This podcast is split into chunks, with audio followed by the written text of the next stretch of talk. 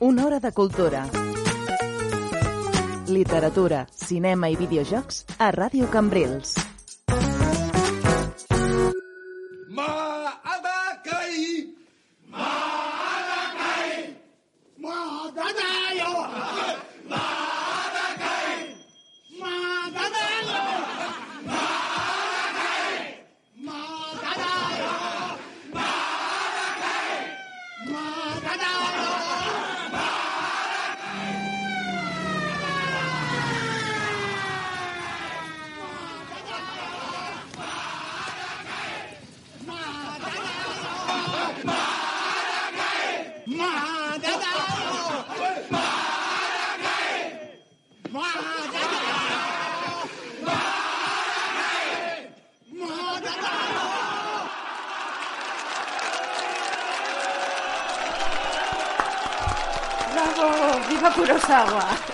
Kurosawa! ¡Guapo! ¡Qué escándalo!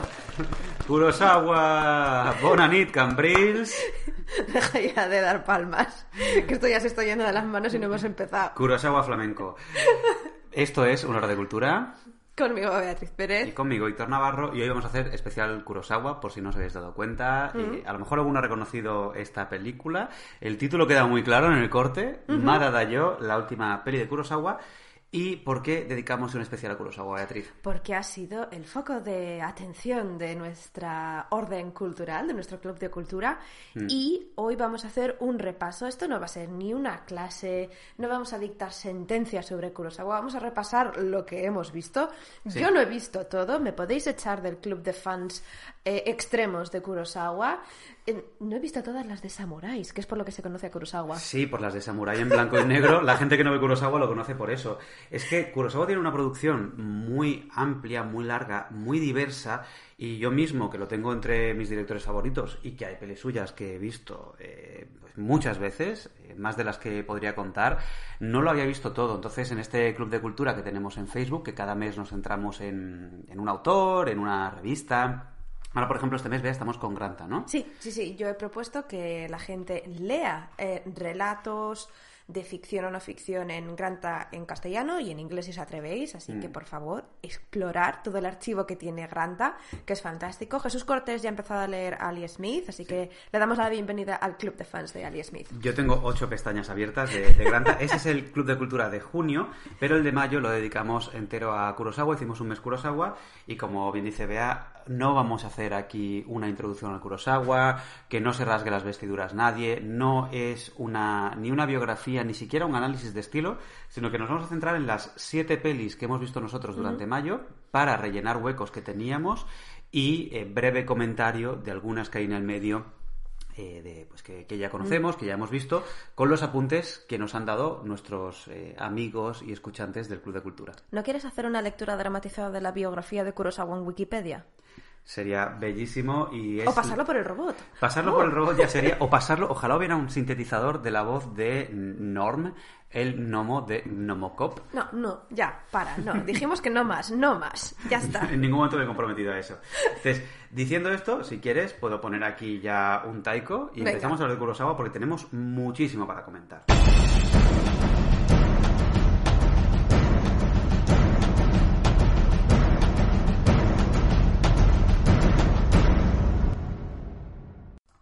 Sí que vamos a ir en orden cronológico. Vamos a empezar de las películas más antiguas hasta Mada Dayo, hasta este cierre.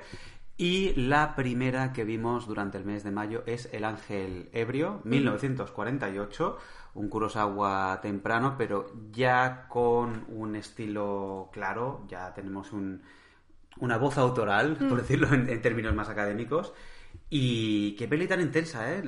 No, no sé cómo he tardado tanto tiempo en verla, me fascinó. Eh, está Joy Dori Tenshi, que he buscado el título original, una de las pocas, eh, protagonizada también por Takashi Shimura y Mm. Toshiro Mifune, que, que inaugura también esta colaboración tan fructífera que vamos a Mm. ver en otras películas de Kurosawa. Sí, Kurosawa tenía su Mm. Kurosawa Gumi, su grupo de autores regulares, y eh, Shimura, creo que Shimura y Mifune son los que más veces colaboraron con Sí. él, hasta que Mifune y él se enfadaron. Los dos tenían que ser bastante testarudos.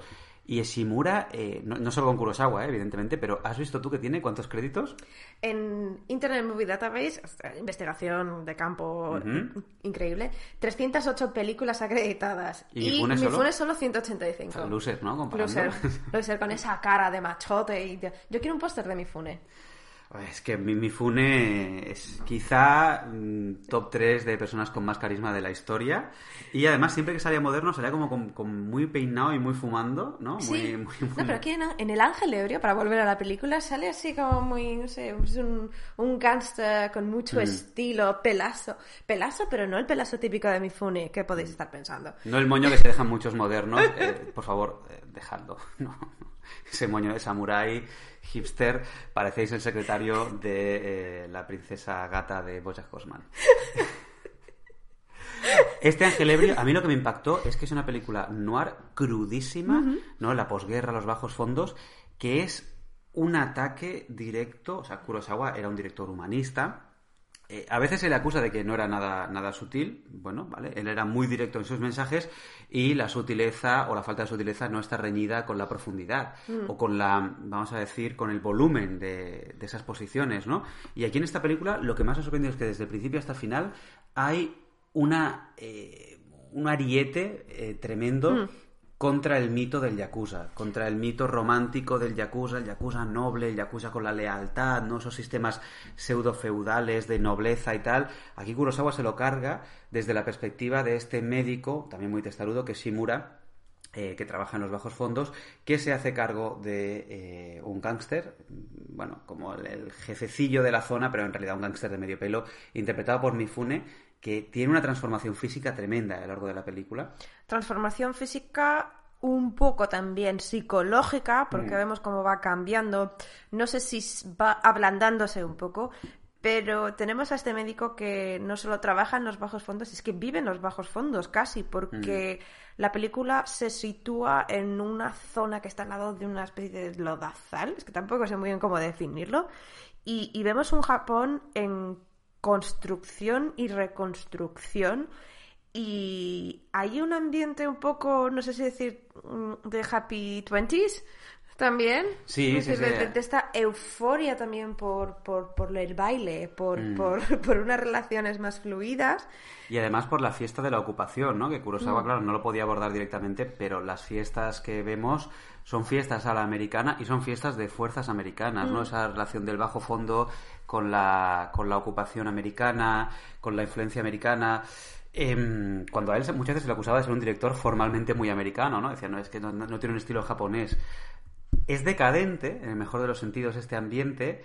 Y eh, es una película que es corta, pero hay que coger con aire porque entra una espiral y va muy para abajo. Y además desmitifica la violencia, desmitifica eh, cualquier romantización de los bajos fondos. Es cada vez más cruda, ¿eh?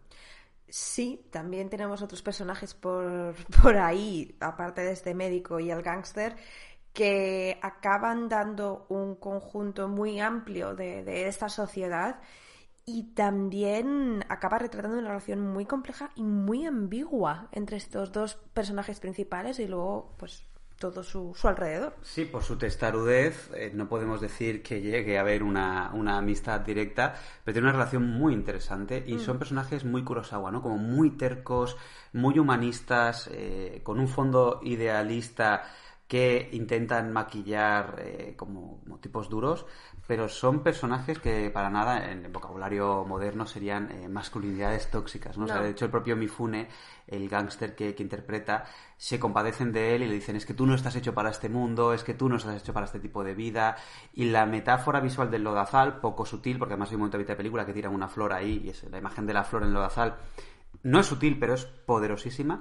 Me parece una eh, fisicalización de los ánimos y de los mundos interiores brutal, ¿no? Como luego hacen otros directores como Howard Hawks, como, como Carpenter. El espacio es la psicología. Entonces, este, este, esta ponzoña que hay en el medio del ángel ebrio es la mejor metáfora visual y es eh, de estas que se te quedan en la cabeza.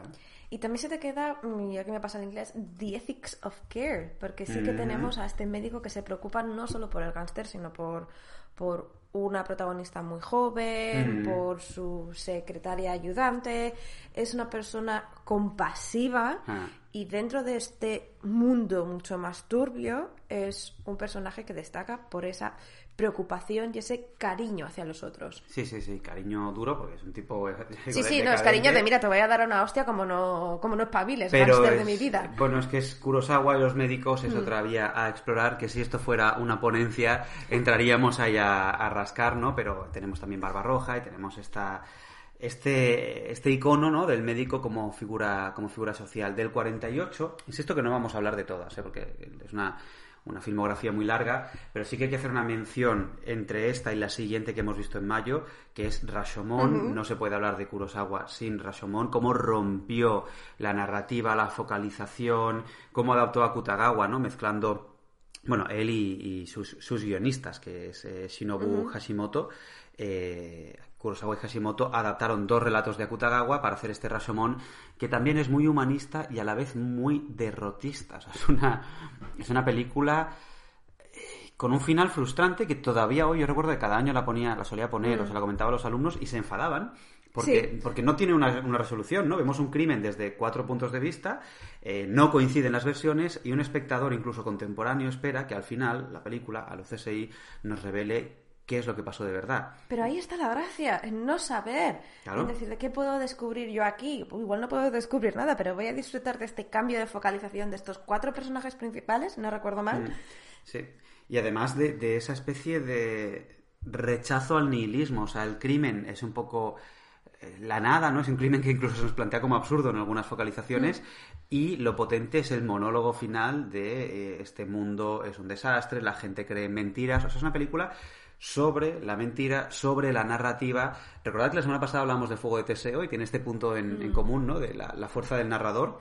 Y a Kurosawa le preocupaba este tema, ¿eh? Del cine como transmisor de relatos, como transmisor de mitos y eh, Rashomon es una película muy eh, rompedora en ese sentido. Aparte que es, que es una película muy bien hecha, es que los actores son fantásticos, otra vez Mifune, pero esta, ya digo, pasamos ahí rápido porque la que sí que vimos durante el mes de mayo era la que más miedo me daba, la que más pendiente tenía, año 1951, Kurosawa adapta El Idiota. De Dostoyevsky. Sí. Eh, ¿Qué podemos decir del Idiota, Beatriz? Bueno, yo la voy a clasificar como historia de un recorte. Historia de un recortazo. Una peli que por lo visto era de cuatro horas. El estudio le dijo a Kurosawa que no se podía estrenar así. Le quitaron más de hora y media. Es una peli que todavía es larga. Pero sobre todo al principio se ven unos saltos eh, que, o sea, que, que directamente tira de intertítulos, como si fuera cine mudo, ¿no? De, ay, no, y por cierto, este personaje está haciendo con esto, y está... o sea, la primera media hora es un caos, es como una sinopsis de YouTube, ¿no? Falta el, el típico vídeo ensayista al que dan ganas de, de ahogar en una cubeta de agua. Y que nos forzó a acabar viendo la película, o por lo menos el principio, con la Wikipedia al lado, con el resumen del idiota, el libro y el idiota de Kurosawa, porque no sabíamos por dónde estaba yendo la película. Sí, sí, o sea, claro, es, es un resumen de la, de la propia película, lo que tenemos ahora es un resumen de la propia película que te obliga a depender de resúmenes para enterarte de qué estás viendo. O sea, una cosa delirante, eh, una intervención de la de la Sochiku, pues devastadora, un poco a lo, a lo Miramax, ¿no? Eh, cómo metían mano y cortaban las películas.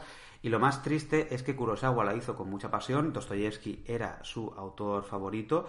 A él esta literatura rusa humanista se nota mucho que le impactó mucho.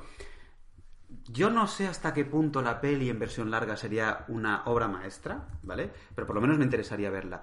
Y, por lo visto, cuando Kurosawa volvió a colaborar con la Sochiku décadas después, se pasó horas y horas y horas buscando em, el montaje entero de este Hakuchi en los archivos de, de la productora y está desaparecido.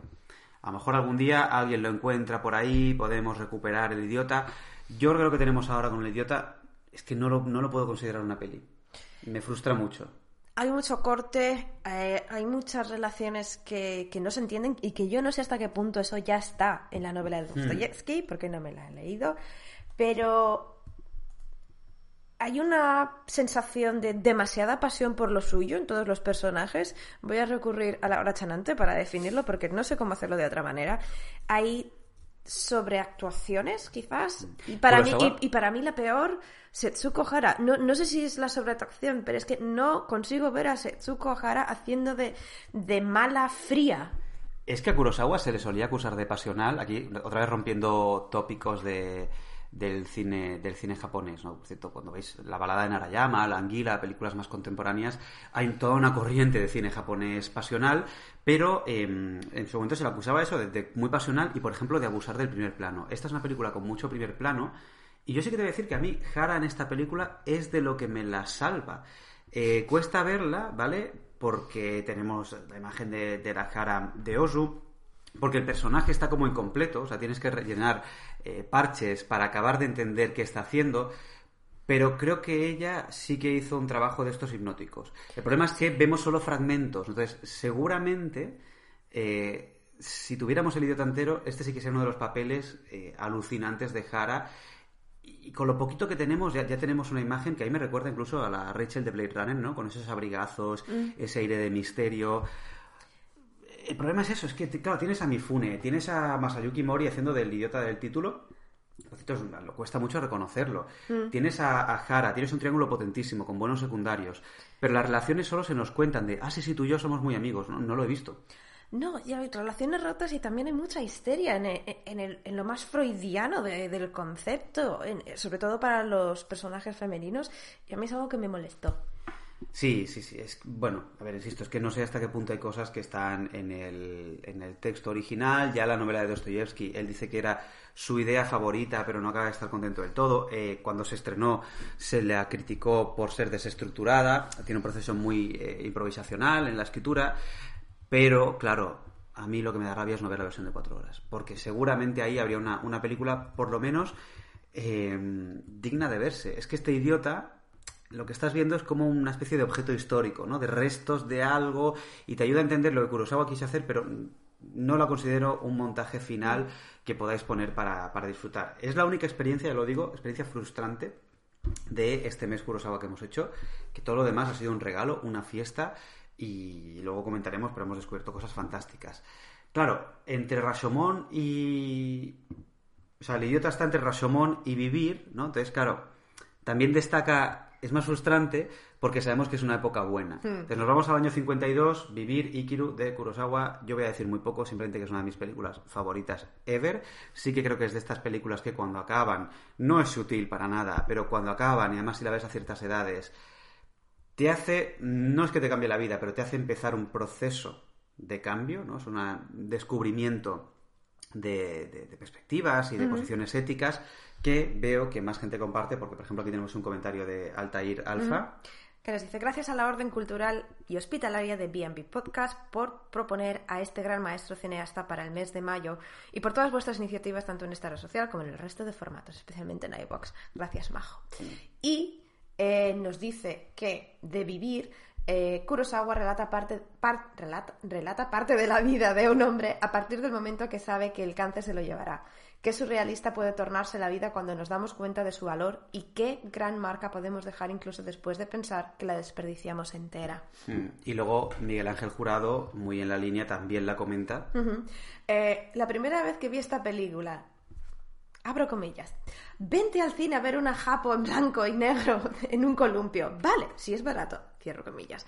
Entré con la sudadera de la Ponta Eri, maestro, y salí vestido de Erasmo de Rotterdam, que es sopapo de humanismo, una película de un señor que se muere que transmite unas ganas de vivir tremendas. Menos autoayuda, menos McMindfulness y más verse vivir de Kurosawa, que no es ni mucho menos una película de estas adoctrinantes, ¿no? O moralistas, Sí. sino que simplemente es un tipo eso, que es un, Shimura interpretando a un tipo gris que descubre que, que va a morir y la, la peli es larga, tiene como dos mitades claras, ese recorrido intentando buscar cosas que le den sentido a sus últimos años.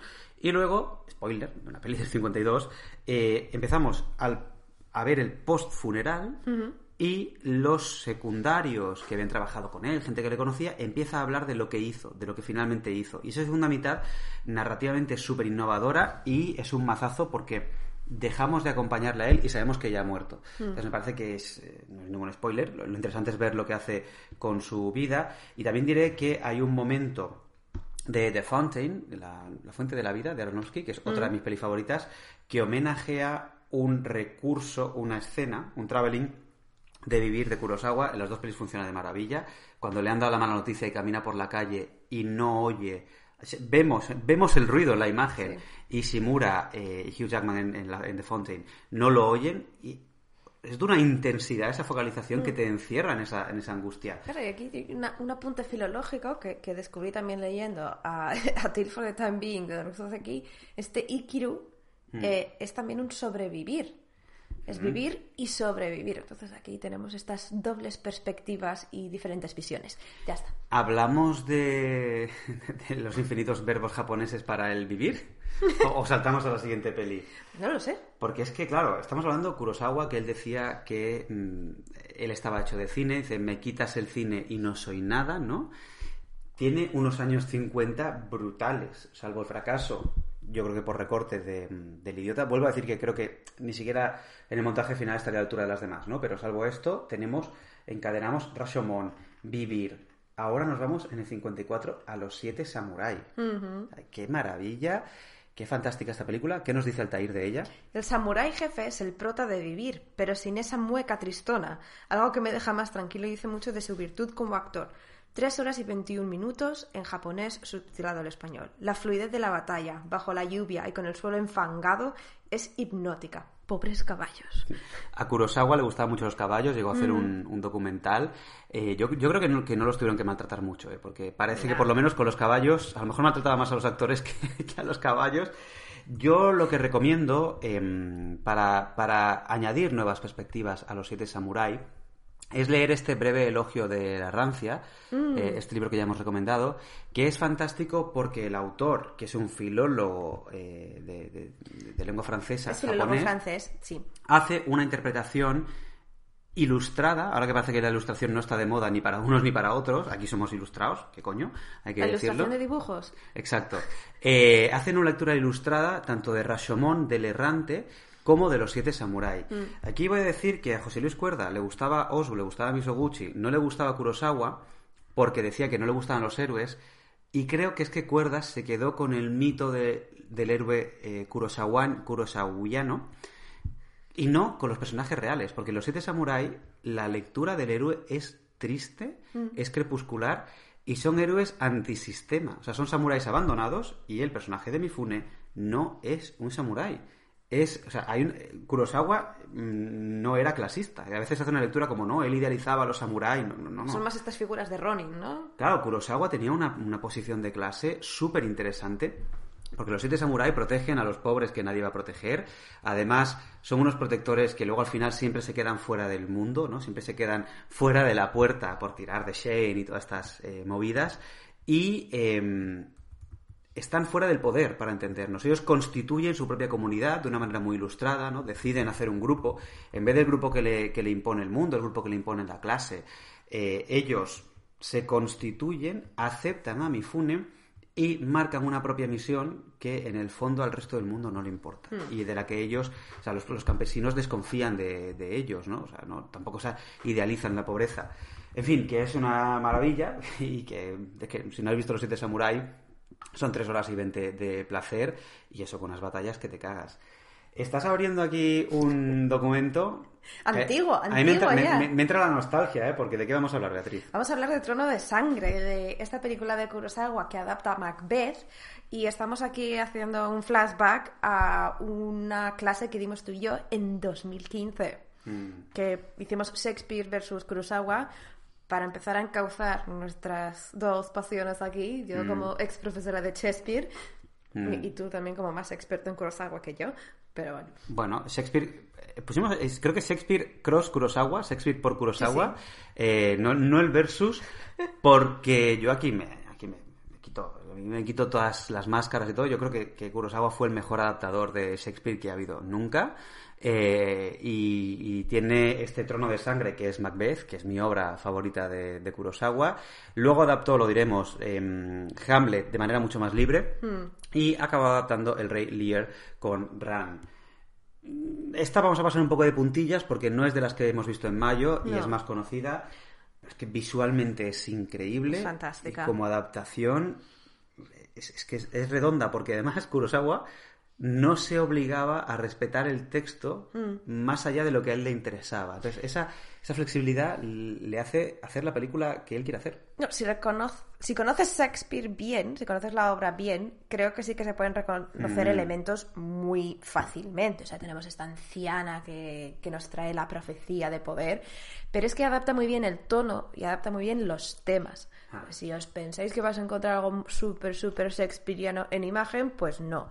Pero el tono y todas estas tramas de, de poder y de crítica a la ambición sin medida están ahí y hechas con, con un cuidado y un conocimiento impresionante.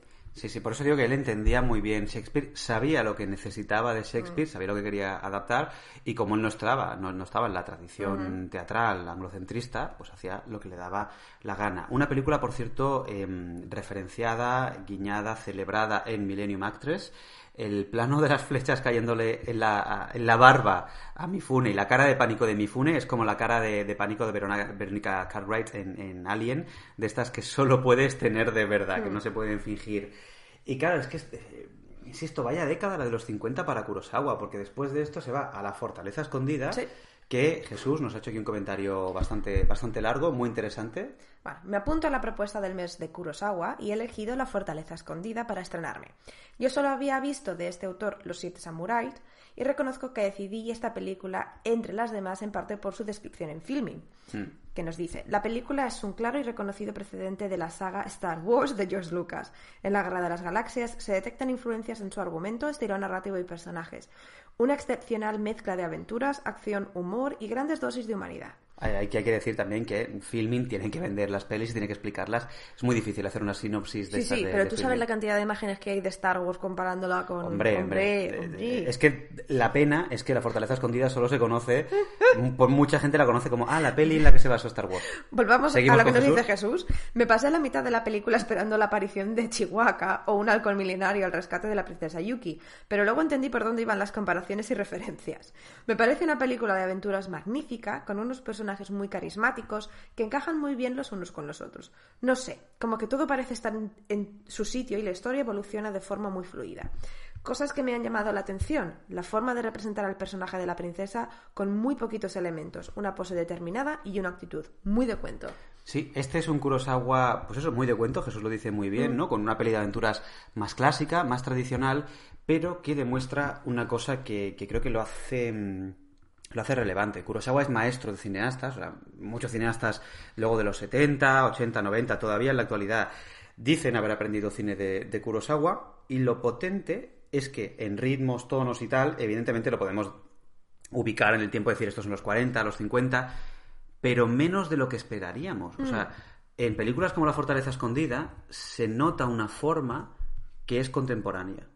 O sea, era un tipo que ya tenía un sentido del ritmo, de la puesta en escena, de la puesta en cuadro, de, del uso de la iconicidad, ¿no? Lo que dice la princesa es verdad. O sea, la princesa está, está contada en cine, eh, se cuenta con muy poquitos elementos y decimos, eh, es- este es el personaje, ¿no? O sea, lo conozco, lo he visto. Era un tipo, eso, con un lenguaje muy refinado, insisto, además ya al final de esta, de esta década tan poderosa, y que aquí está un poco la acusación esta de era muy americano. No es que fuera muy americano, es que mezclaba lo mejor de todo lo que aprendía y sabía contar muy bien con, con pocos elementos. Yo esta tengo ganas de volver a verla, ¿eh? Hagámoslo. Lo, lo haremos aunque sea fuera del mes Kurosawa. Y en el año 60 llega otra peli que adapta a Shakespeare. Sigue esta, esta cadena brutal de casi peli por año.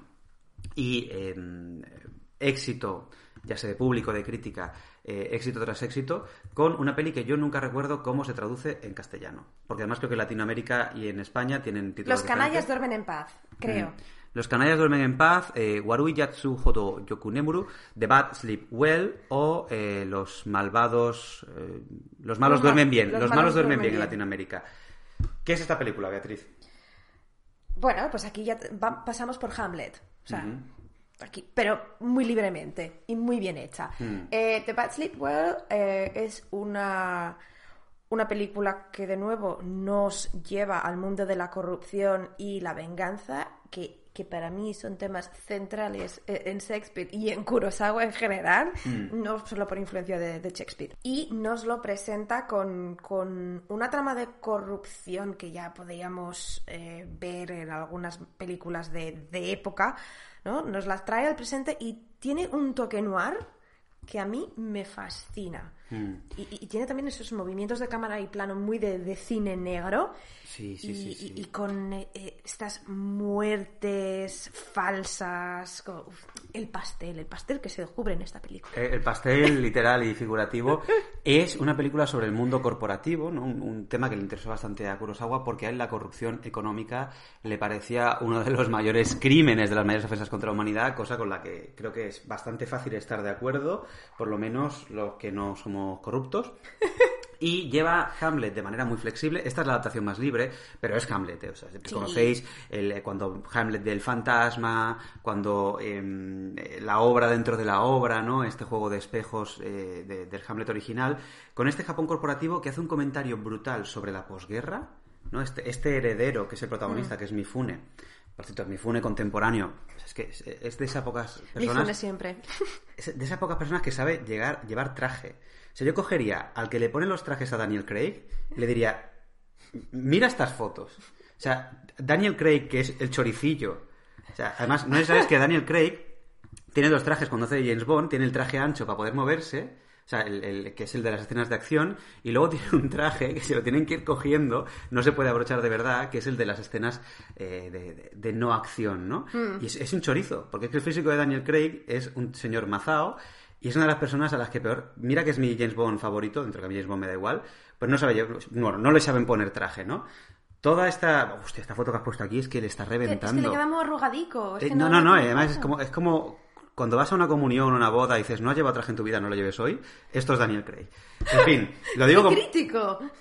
porque, porque a mí me gustan los trajes y como a mí no me, no me pega y no lo sé llevar, valoro mucho que la gente sepa llevar traje.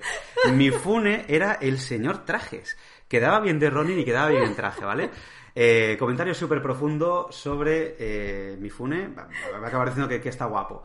Eh, en en, eh, Los Malvados, los cañas duermen en paz. Pero lo digo por esa presencia que vuelve a tener, ¿no? El- El Claro. Mifune contemporáneo hace personajes que no son ese samurái duro, porque además siempre tienen un fondo triste, un fondo melancólico, ¿no? Pero qué carismorro que tiene, ¿no? O sea, es, es- es difícil hacer un Hamlet eh, que no sea Hamlet y que llene la pantalla. Y creo que Mifune lo hace, ¿no? Es, es una cosa complicada. Claro, es que es la complejidad de los personajes y la complejidad de la narrativa y, y de la adaptación. Es, es que está muy, muy bien hecha. Sí, sí, sí. Eh, bueno, aquí Kurosawa tuvo problemas con el estudio porque él quería acabar como que la cadena de corrupción nunca acaba y llega hasta lo más alto. La película acaba con una llamada de teléfono muy ambigua.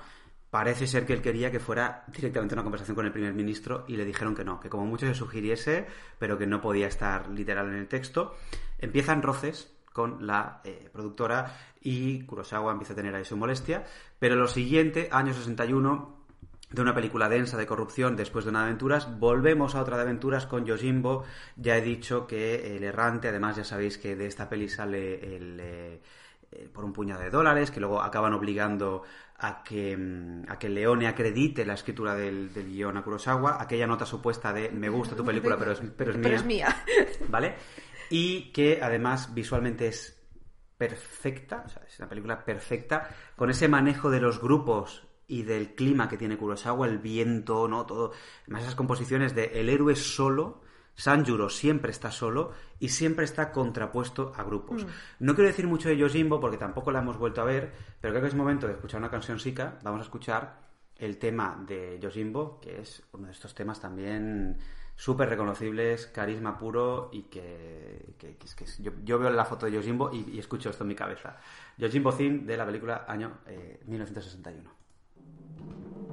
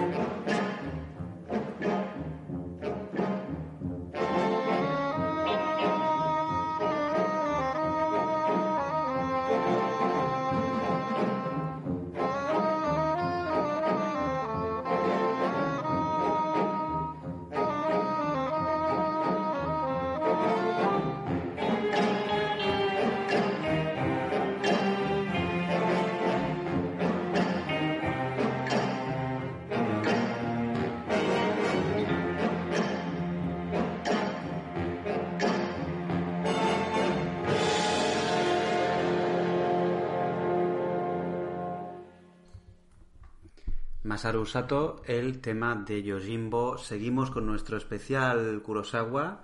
Insistimos, no es un repaso a toda su filmografía, no es una clase sobre Kurosawa, es un comentario de Sí. películas que hemos visto durante Tampoco este tan profundo, ¿eh? No os penséis. No, no, no, vamos, mm, con muchas cosas, porque hemos visto siete pelis y luego hay entre medio algunas que no hemos vuelto a ver, pero que siempre tenemos algo que decir, ¿no? Una de las que sí hemos visto en mayo es Sanjuro, una película de 1962, en el que volvemos al tema de la corrupción, pero esto sí, en un clan samurái. O sea, que volvemos Sí. a las películas de época. Bueno, y continuamos directamente con eh, el, el personaje de Yojimbo, Sí. Sanjuro, que es un seudónimo que se inventa él.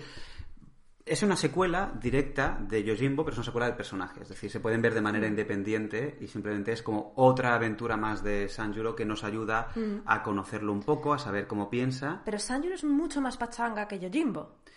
Sí, sí, sí. Yo tengo que decir que no he visto Sanjuro todavía porque era como. A lo mejor era un prejuicio, ¿no? Pero va, es una secuela, la, la potente es Yojimbo.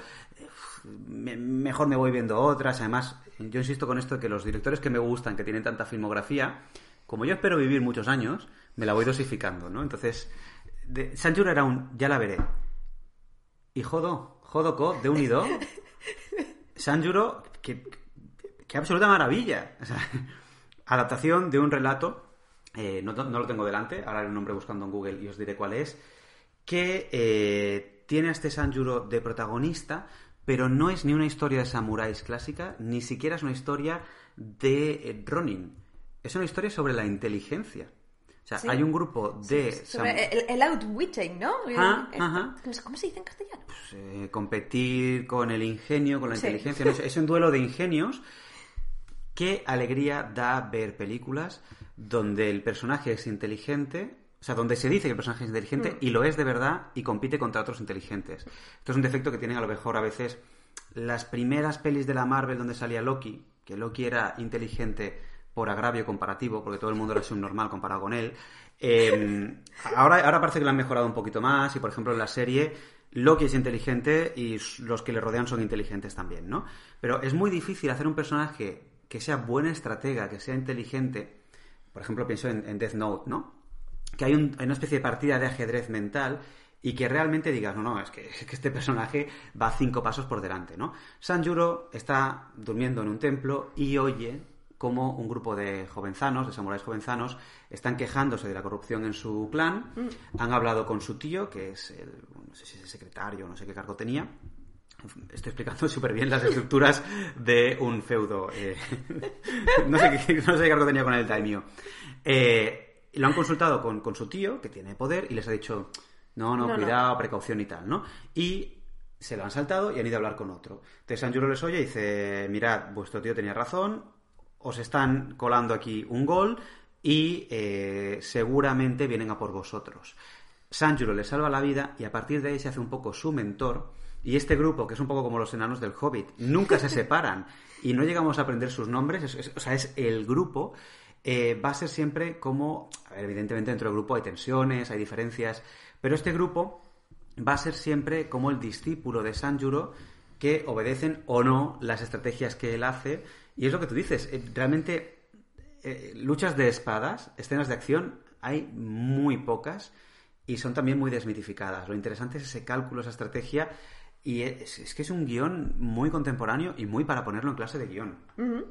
De, de Sanjuro pasamos al Infierno del Odio, una película del 63, que, que, que la vimos hace tiempo, hace ya no sé cuánto, COVID por medio, creo. Sí, la vimos ya en, en periodo COVID, creo yo, ¿no? O Sí, sea, ya no me acuerdo, no sé, en algún momento de nuestras vidas. Mira, eh, ¿Y qué peliculón? Sí, Sanjuro, perdona, está basado en Hibi Heian de Shugoru eh, Yamamoto Mm. y el guion es de Kurosawa, de Kikushima y de Oguni, o sea, que tiene un trabajo de, de Sí. guion potentísimo. Déjame un último apunte sobre Sanjuro también, que es Ah. interesante, que él reconoce que no puede, o sea, tiene un, un rival eh, principal, el personaje que interpreta Nakadai, que por cierto Nakadai también salía en Yojimbo con otro personaje, y él reconoce que no se puede medir en habilidad eh, de lucha, y se ve más identificado con Nakadai que con los samuráis. O sea, él es un, un- un outsider, él no puede pertenecer a una comunidad y tiene compasión por su enemigo, ¿no? Que es una cuestión, te lo digo porque enlaza muy bien con el infierno del odio. High and Low, este thriller que muchas veces se destaca y se conoce por todo ese primer acto larguísimo que pasa en una única estancia. La casa, que es Increíble, fantástica. qué maravilla.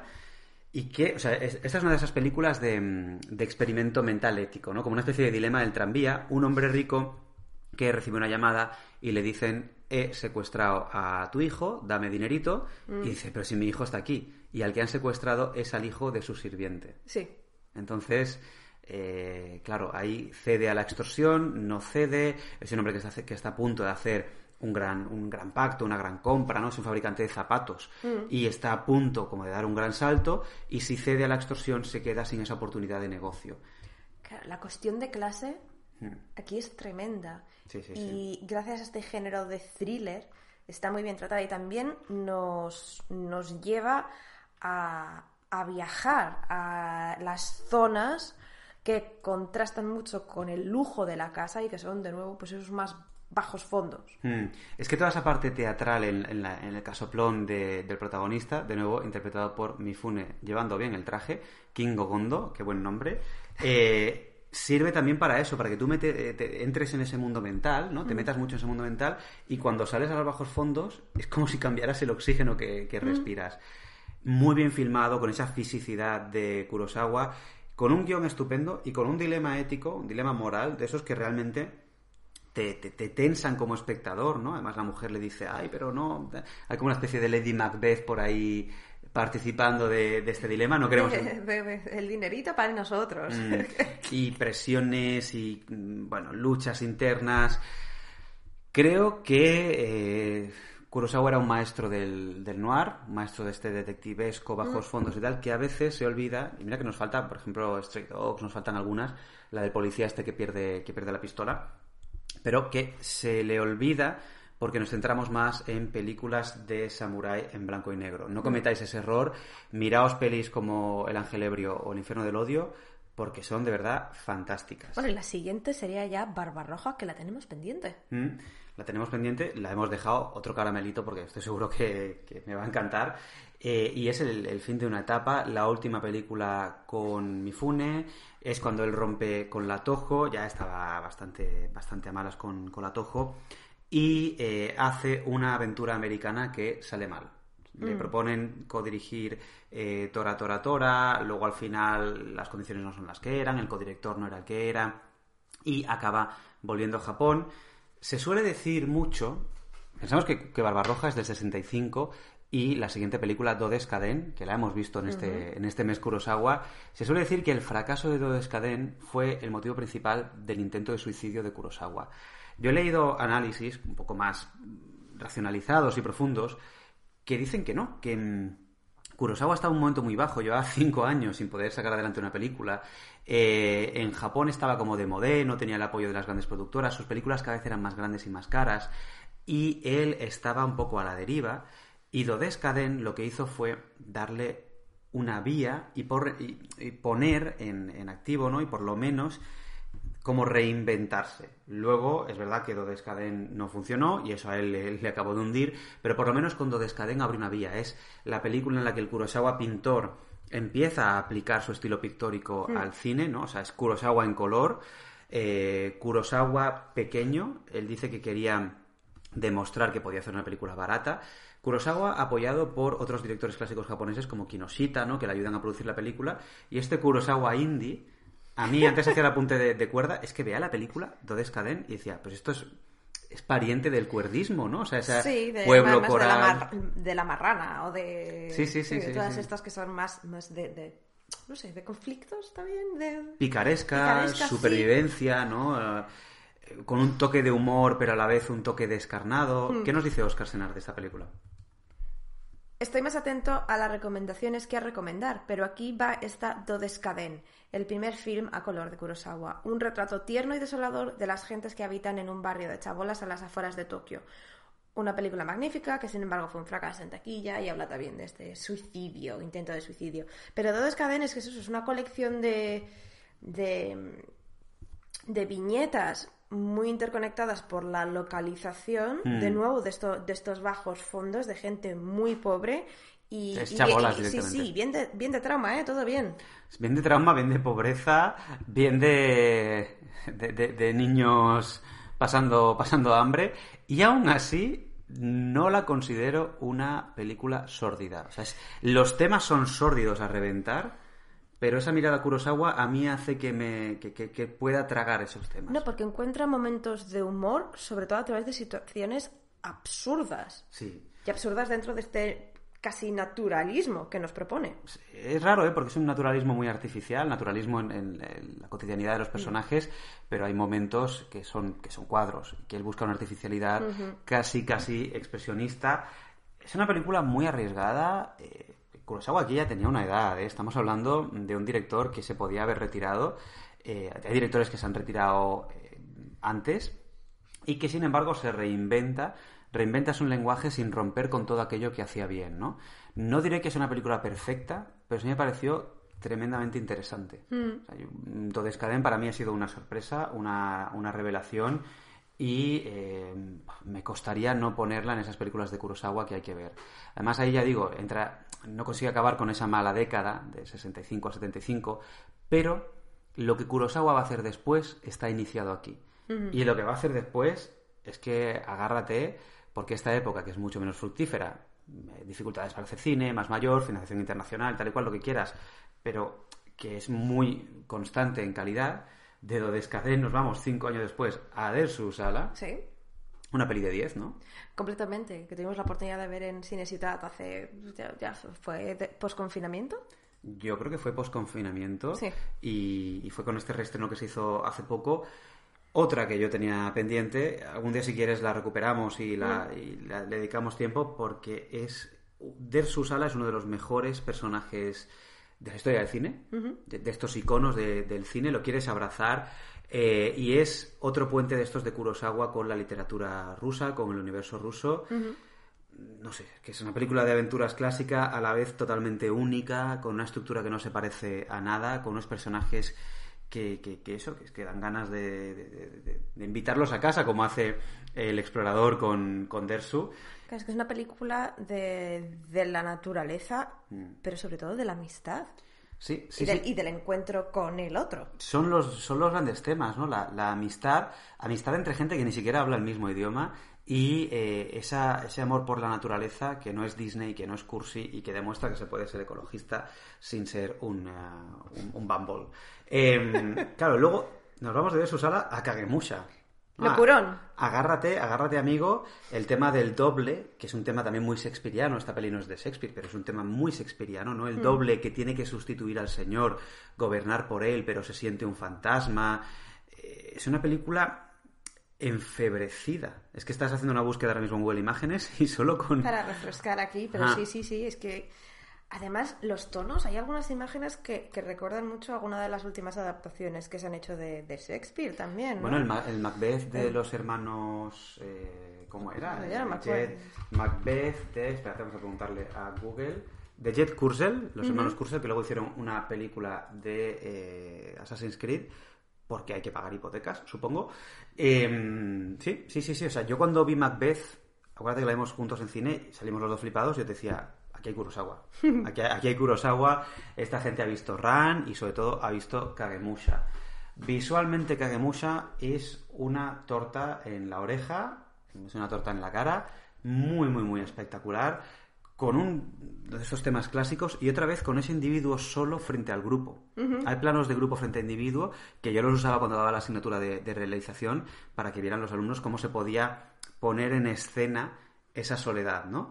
Claro, Kagemusa, cinco años después, ¿qué viene? Ran, adaptando a King Lear. Shakespeare a tope. Y aquí, sí, mucho colorido. Algunos colores que luego para mí aparecen en, en otra película de la que hablaremos a continuación.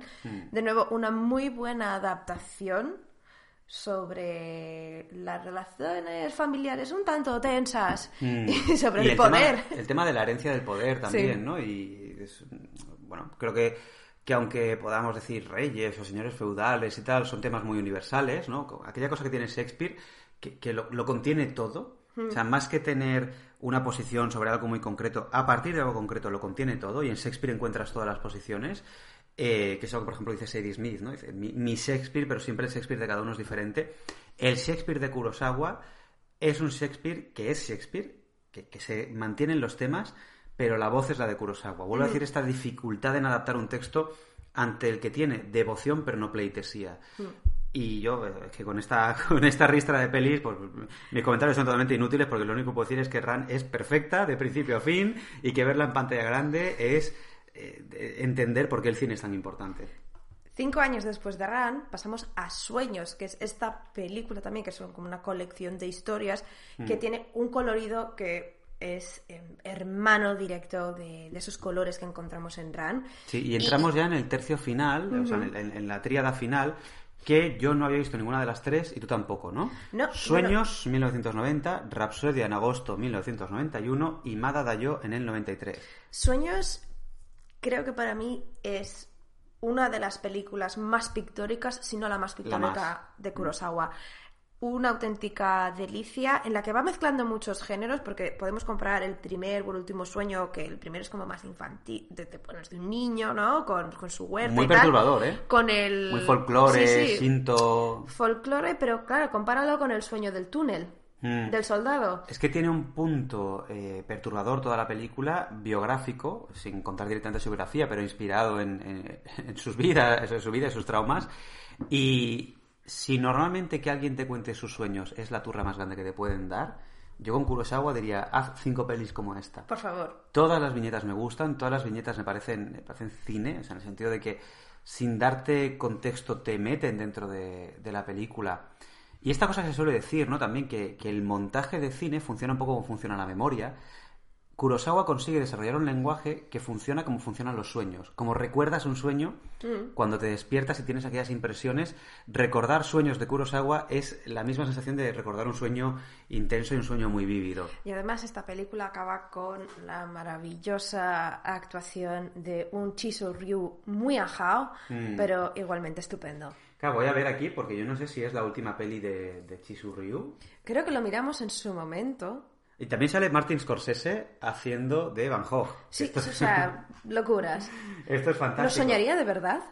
Mira, no, des- después, de, después de Sueños hizo Until the End of the World con Wim Wenders, esto hay que verlo, y Luminous eh, Moss de Kei Kumai en el 92. O sea, hay dos pelis más de Chisu Ryu, pero eh, Sueños de Kurosawa está ya, está ya al final y es una despedida. O sea, que, que- Kurosawa llegara a coincidir con Chisu Ryu y le hiciera esta declaración de amor, esos bailes que hace Chisu Ryu al final, a mí me parece que es que no puedo pedir más fantasía, más fantasía a la vida.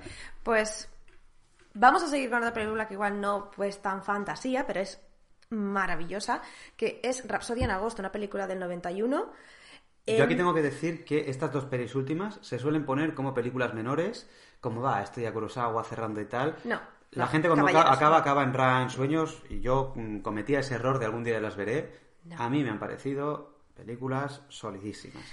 Rapsodia en agosto es una película que trata el trauma nacional de la bomba nuclear y las relaciones internacionales, especialmente con, con los estadounidenses, porque hay aquí una especie de, de conflicto generacional con la sospecha de los americanos, también con la admiración por los americanos por este eh, espíritu más empresarial. Por el ¿no? dineret, ¿no? Por el dineret, por, Los por los diners, hombre.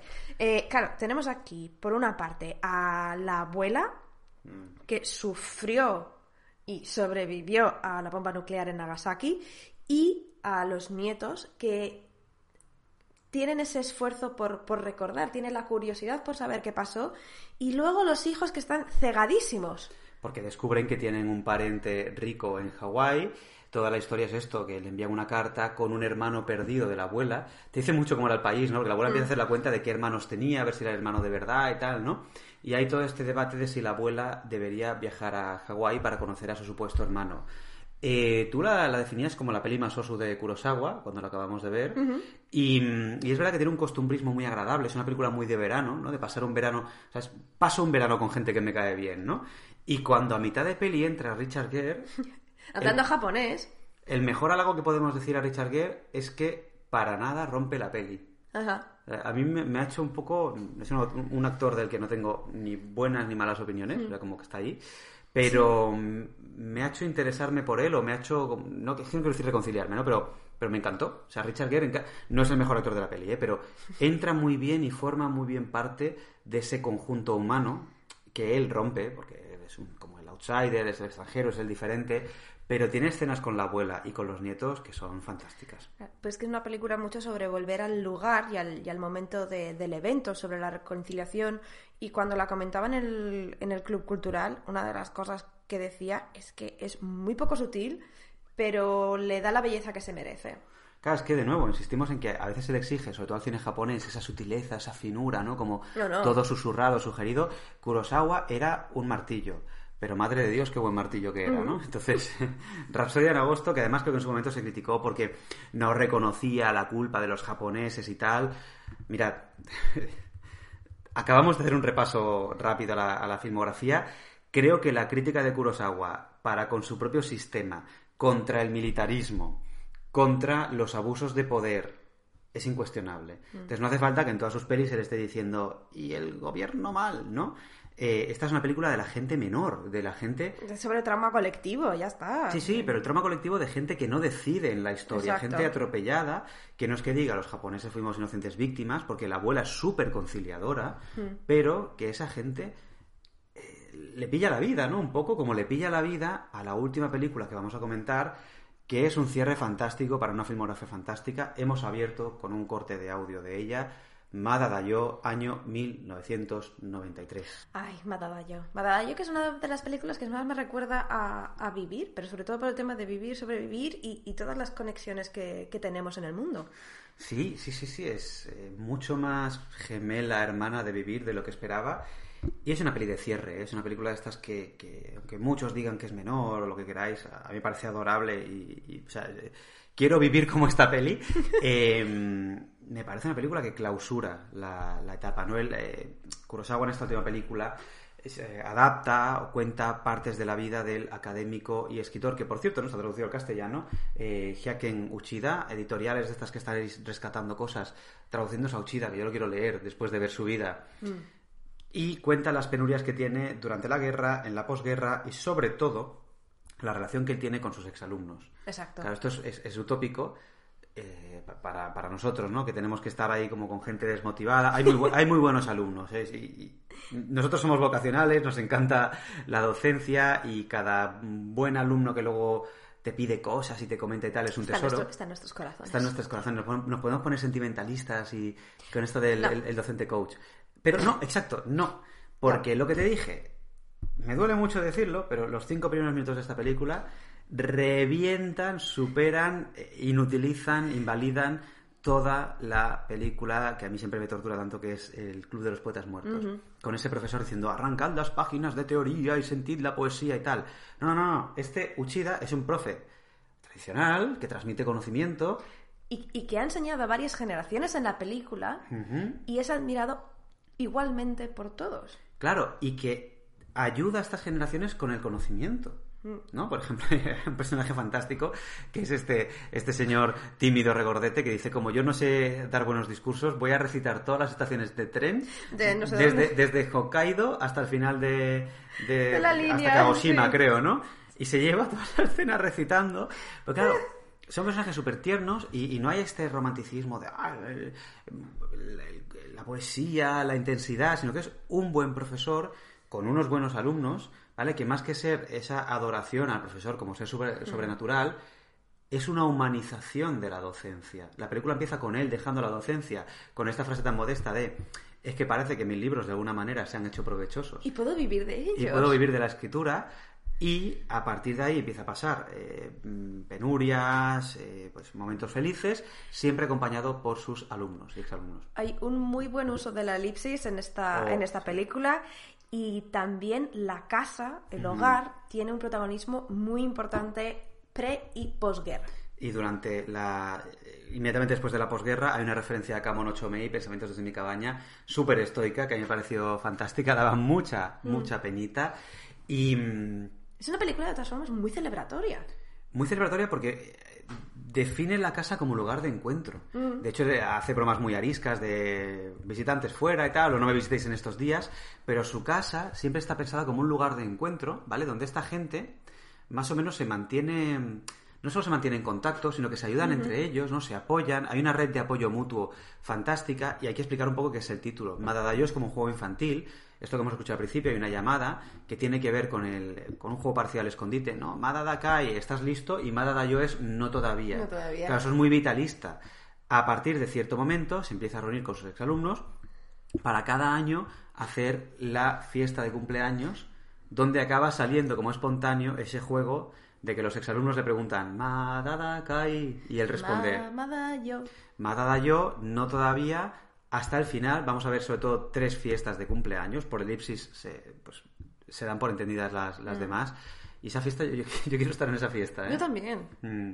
Sí, sí, Es una peli muy vitalista, una película que es una declaración de, de intenciones, que es optimista sin ser romántica, que no hace trucos fáciles y que cierra con una escena final tan bonita y tan ambigua que con eso yo ya diría está, ya gracias está. Kurosawa. Sí, aquí, aquí cerramos. Pero Por no del todo. Podría ser Madadakai Madadayo, podría ser como el, el- el saludo secreto entre los integrantes de esta orden cultural hospitalaria. ¿vale? Para, para reconocernos entre nosotros, Sí. Madadakai Mamada Ma- yo. Madadayo. Yo si llamáis ahora- a nuestra puerta, ¿eh? Yo, en cada cumpleaños mío, quiero hacer el juego este del cantar Madadakai, Madadayo. ¿Te vas a subir encima de una mesa? Me voy a subir encima de la mesa con los abanicos, bailando así Madadakai, Con lo Madadayo. bien que tú bailas. Y dices, eh, acabamos, pero no todavía, porque ¿Por qué? Porque vamos a poner la canción de IQ. Sí, Gondola no Uta, la canción que canta Takashi Shimura o su personaje Kanji Watanabe en Ikiru. Eh, Bueno, pues si habéis visto Ikiru seguro que os despierta ahí las emociones y os animamos eso, aunque haya acabado el mes Kurosawa, a seguir viendo Kurosawa, a seguir descubriéndolo. Nosotros volveremos a las que nos quedan, eh, Barbarroja, eh, Stray Dogs y otras muchas. Y de momento, yo me quedo con esto, que la única frustración que he tenido con Kurosawa es por culpa de los recortazos al idiota. Pero qué feliz, cuando mm, tengo un momento que quiero acertar, qué feliz es ponerse una peli de Kurosawa. Muchas gracias por escucharnos. y Gracias a hasta todos. La semana que viene. Hasta luego.